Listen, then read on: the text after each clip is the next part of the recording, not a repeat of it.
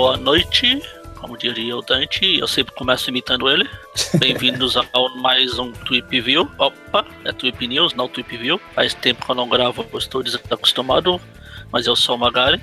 Nosso enviado especial a, da estação de trem no meio da floresta. Boa noite. Boa noite. E, e a gente vem aqui fazer um apanhado das notícias que não relevantes que tivemos ao longo desse mês de outubro, das bruxas, mês do Halloween, mês do, do, do louco em agosto, mês de alguma outra coisa. O, digamos que a gente não teve notícias lá muito importantes nem relevantes. A gente vai tentar aqui preencher pelo menos uns 10 minutos de programa. Tem que cumprir a cota, né? Cumprir a agenda. A gente começa, vamos começar pelo que tem mais assunto, Venom, fazendo um apanhado geral das notícias fala que o, o filme pode adaptar um, a, o arco do Protetor Letal, grande bosta. O Protetor Letal é aquela parte que tentaram enfiar o Venom como anti-herói crime lá nos anos 90, de, depois da Carnificina Total. É, eu, e eu já penso no seguinte: não foi uma fase boa pro personagem nem nos quadrinhos. O que esperar desse filme? É o que eu comentei hoje lá no grupo lá que se esse filme for bom, não vai ter uma boa adaptação do personagem. então você quer dizer que o desenho espetáculo Spider-Man não é uma boa adaptação? Não, do Venom não. O Venom foi, total, foi completamente descaracterizado lá. Tanto, tanto lá quanto aqui nesse desenho atual que tá passando. Não vi o episódio do Venom ainda nesse novo desenho. Ah, eu, eu não vou mentir, eu gosto do Venom, só que eu gosto da primeira e segunda fase dele, ou só a primeira. Eu acho o Venom que é... Eu acho o Venom um personagem legal até. Até a história que ele fica na ilha lá. Ele é um personagem legal, assim, tá. É mais um vilão aleatório. Teve até momentos bacanas. Ele foi pra ilha, pronto, acabou lá. Eu não acho aleatório no começo, eu acho ele até bem legal, assim. É... Até a parte da ilha realmente foi a, a fase mais legal dele. E depois, até Carnificina Total, assim, eu gostava dele também, só que deu um pouquinho menos. Mas não, até a parte. A, a Carnificina Total é legal como uma história como um todo como a gente comentou quando a gente fez o podcast, é tipo aquele. É exatamente como o videogame. Você vai, luta, lê, lê, lê, passou, acabou. Próxima luta. Isso. É, mas até aí ele, ele, teve umas histórias legais, mas depois disso também. É, porque depois da ilha, depois da ilha teve o Carnificina e depois teve a Carnificina Total. Foram só duas aparições depois da ilha, entre a ilha e o Carnificina. Não, mas teve outras, outras aparições dele antes disso, não? Tem até aquelas batalhas do subterrâneo lá, que envolve os pais do Peter, que ele sequestra eles. É mesmo. É, tá certo, tá certo. Isso, isso, isso. Enfim. É, eu tinha, eu tinha, é, foi tão relevante que eu tinha esquecido disso. Tá certo. É, então, e parece que o roteiro vai ser finalizado pelo mesmo roteirista lá do 51 de Cinza. Ou seja, a gente vai ver o Venom tendo gostos pe peculiares. liberaram também uma foto, aquelas fotos de bastidores que ninguém se quer dizer, deve se importar porque o pessoal divulga pra doidado. Deve ter gente que fica louco olhando pra essas coisas. Eu não Imprime. consigo ver graça em foto de bastidores. Imprime, enquadra e usa de posto? É, não passa do Tom, Tom Holland, o Tom Hardy conversando lá com alguém da produção. Enfim, essa é a foto. E antes de sair do Venom, eu fechei a página da notícia aqui, que eu sou idiota. Um crossover. Ah, tá aqui no grande arco dos quadrinhos, o Venomverse aí que tá rolando lá nos Estados Unidos, vai ter um crossover do Venom com os X-Men. Vai se chamar Poison X. Pra quem se importa com Venom, com os X-Men, com Venomverse, talvez seja relevante. Como eu não me encaixo em nenhuma dessas três opções. É, ultimamente eu digo que também não. Quero acompanhar, quero ver se eu tenho saco pra acompanhar a saga do Venomverse, mas não tô botando tanta fé quanto. Spider-Verse pra mim pareceu uma ideia legal desde o começo. Essa daí agora, então vai ter o crossover, vai ser cinco edições, vai começar na X-Men Blue anual e, e é isso, vai chegar, começa em janeiro. O que mais você tem pra gente? Vamos ao De Volta ao Lar? De Volta ao Lar, Vamos que ainda é, ainda é notícia, ainda consegue fazer notícia. Bom, é, pra começar, acho que é legal falar que o, o caramba, o Kevin Feige fez uma declaração numa entrevista ao Toronto Sun. O japonês Toronto, Toronto Sun. Toronto Sun. Toronto Sun. É, ele disse que basicamente o, o vilão que a gente vai o vilão do próximo filme vai ser um vilão que a gente não viu no cinema ainda, nos filmes. É, se for no cinema só pode ser nos filmes. Ou seja, esquece Duende Verde, esquece Venom, Octopus. Pessoalmente eu torço muito para ser o Mistério. Eu também. Ou o Mistério ou o Sexteto Sinistro que vale. Deus Boomerang, Shocker. Mas eu torço pra ser um mistério, mas a gente tem que pensar assim, quais vilões podem ser, ser aparecer por, por culpa do Stark. É o Stark que fez a. vai ser um, um, O mistério vai pegar o aquário do Stark lá pra colocar na cabeça? É, os efeitos especiais vão ser. Da Stark. Stark. Software. CG, CG é. Stark. Enfim. Mas eu torço pelo mistério também. Ah, apesar que eu não sei se ele. Apesar que eu não sei se ele segura um filme sozinho. Cara, eu acho que segura, sim. Eu acho que sim. Ele, por ter esse negócio de efeitos visuais, essas coisas aí como o arsenal dele, eu acho que ele acaba sendo um vilão bem cinematográfico. Sim. Eu gosto dele, mas não sei se ele sozinho pode. Enfim, esperemos. É, Pior agora... que o De Volta ao Stark aqui não, não deve ser, então. Ah, mas o vilão do De Volta ao Stark foi bom, vai. Eu não tô falando do vilão. Se... Não, se tem uma coisa que a gente não pode reclamar desse filme é o vilão. Tá Exatamente. Tá quase, tá quase sendo. É, é que falar que é, é muito forte, né? Mas é praticamente unanimidade entre o pessoal aí que o ponto forte do filme foi o Abutre. Ah, com certeza. E outra coisa também que, que vale comentar do filme é que já divulgaram todas as edições de colecionador especial e etc, etc e mais etc, como diz o Magari todas as versões do filme que vão sair em Blu-ray, 4K, Super, Mega, Ultra HD, é, 3D, sei lá das quantas, enfim. E se eu não errei nas contas aqui, são sete edições diferentes. A capinha especial, tem uma que é a capinha a máscara do aranha, tem um que é tipo um box mesmo. Ah, vai estar tá no link aí, vocês clicam e, e vejam todas as edições que tem, vê aquela que cabe no seu bolso ou não, que às vezes o pessoal gosta de gastar o que não tem. Tem uma que é a capa ridícula. Ah, se, eu, se é coisa de gastar o que não tem, eu ia comprar o da Alemanha lá que eu comentei mês passado, fiz um post na Aracnofan que tem até o que vem o um par de miniatura do, do Aranha com o Duende. Ah, sim. Mas aí. Bom, mas eu acho que dessas sete, acho que nem metade vai chegar no, no Brasil. Vai ter que comprar na. Eu vou pegar do anormal mesmo. Não gostei do filme, então. Eu vou pegar normal porque eu ainda não tenho Blu-ray aqui em casa. Tenho que me contentar com a versão DVD. E é isso também. Agora, fora desses dois temas, desse, do tema do, do filme do Venom e do filme do Homem-Aranha. É, outra notícia é que descobriram que Homem-Aranha é o super-herói mais, mais buscado na internet brasileira. Talvez pelo, pelo espírito ruê-ruê dele. É, o filme é de quando? De maio, né? Não, o filme saiu em julho. Ah, então.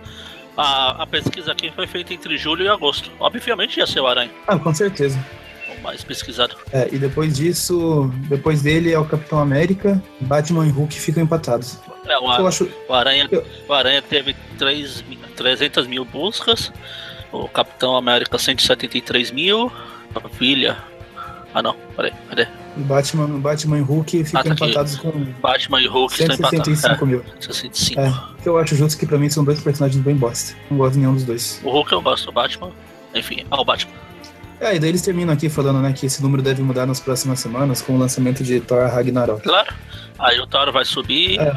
e assim, substantivamente. É, foi uma pesquisa bem justa que fizeram, na verdade. É. é que agora não tem mais como cada três meses sai um filme de herói diferente, não tem mais como fazer essa pesquisa de forma neutra, né? Exato. Deve ter sido feita antes. Não, tinha que ser. Ou depois. Se quiserem fazer essa pesquisa bem feita, tem que fazer, tipo, sei lá, ao longo de cinco anos. É, pra ter um e resultado aí. mais efetivo. Ah, não, o Homem-Aranha tá com filme no cinema em julho. Ah, vamos ver aqui entre julho e agosto, que é onde o filme tá no cinema. É. Qual é o herói mais buscado? Não sei se é o caso dessa pesquisa, mas às vezes algumas pesquisas são, são pagas, são bancadas para serem feitas por interesse da empresa, né? Você acha? Então, aproveita o lançamento e a Marvel vai lá. Ô, oh, pesquisa pra gente aí. Qual, é, pesquisa pra gente aí se o Homem-Aranha é mesmo mais buscado, só pra mostrar que a gente é foda. E é isso. Quadrinhos não tivemos nada é. relevante, nada não. que mereça ser comentado. Acho que é isso. Nas notícias, pelo menos, relevante. Tem um monte de coisa, mas como eu falei, é coisa de. Ah, a, a extra de DVD, não sei quem comentou não sei o que, o ator quer voltar ao filme, essas coisas que eu particularmente não dou a mínima pra. Não faz diferença nenhuma. Esse tipo de notícia é. na minha vida. Falando em notícia, a gente avisar que a gente está com uma parceria com o site do Império Aracnídeo, que é um site que surgiu há pouco tempo aí. Eles são mais focados em notícias e como a gente do Aracnofan normalmente não postava muita notícia exatamente por falta de pessoal. A gente se uniu ao Império Anacnídeo, que aí eles ficam postando notícia praticamente diariamente de todos esses assuntos. Tem um monte de coisa lá que Vocês podem acessar. Eles só fazem notícia. Aí eles ficam repostando os nossos podcasts, os nossos, as nossas matérias que a gente faz. E a gente reposta as notícias dele na nossa fanpage também. Vamos, vamos movimentar os dois. Afinal, são dois sites sobre o Homem-Aranha.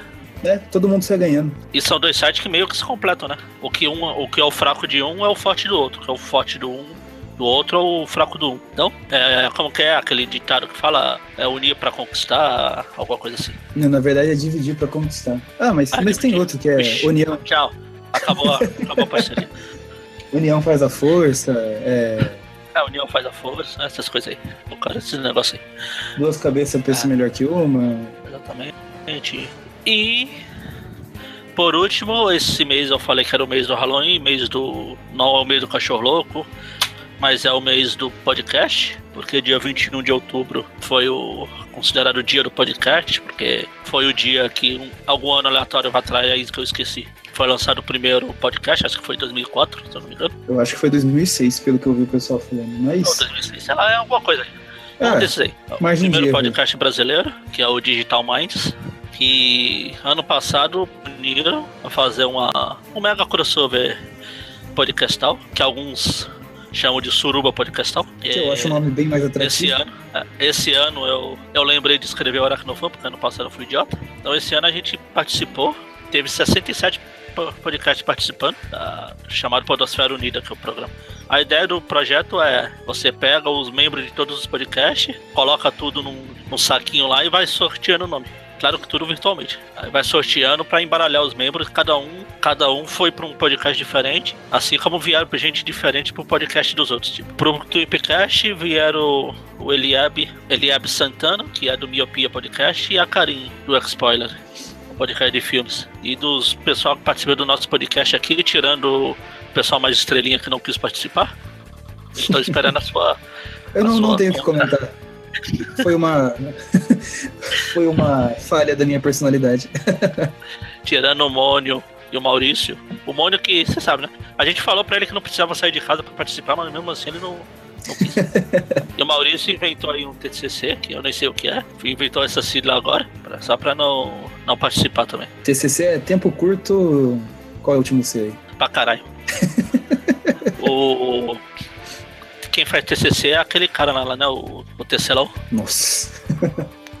então, o ele e a Karen enviaram pra fazer o Aracnofan do Tupcast. E o Eric, eu, o Breno, o Dante e o Presto. A gente foi espalhado por podcasts diversos aí. O Eric foi hostear o, o Doublecast, um podcast de música lá. Ele foi falar de compartilhamentos de música, casar, Napster, um monte de coisa lá, aleatória. O Dante foi pro All Vikings. Ele foi falar sobre o mundo sem, como seria o mundo se não existisse internet, se dá para sobreviver no mundo sem internet hoje em dia. Spoiler, não. X-Spoiler? Não, o X-Spoiler foi a Karin que veio. o Presto foi pro Alias, que é o podcast feminista, que eles foram comentar lá daquela babaquice de os caras ficaram atacando a, a, editora da Marvel lá que foi tomar milkshake lá, culpando a coitada pelas histórias bosta que a Marvel faz. O Breno foi pro Miopia, eu tô falando tudo isso, mas é que o tema geral do crossover era a internet. Gente fala assuntos rel relativos à internet. Aí foi tudo isso que eu falei. O, eu não vou editar, que eu quero ter menos trabalho. Você, é, vocês mentalmente colocam essa minha frase lá no começo lá.